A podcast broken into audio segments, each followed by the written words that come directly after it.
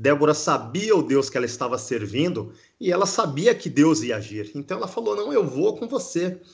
Ela tinha certeza do que Deus havia falado para ela.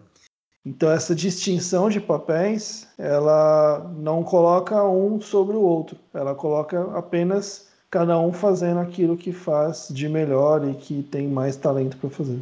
E esse pode ser, inclusive, um olhar para a nossa vida, um estilo de vida, que nada mais é que é um estilo de vida de adoração. Um estilo de vida que dá glórias a Deus em tudo aquilo que ele faz e aquilo que ele é e o que ele faz através de nós e para nós. Sabedoria é colocar a palavra de Deus em prática no nosso dia a dia. E Débora tinha isso e por isso ela aconselhava o povo. E aí Deus pega um homem que usa as mulheres como objeto e entrega esse homem para uma mulher usando objetos que somente as mulheres utilizavam.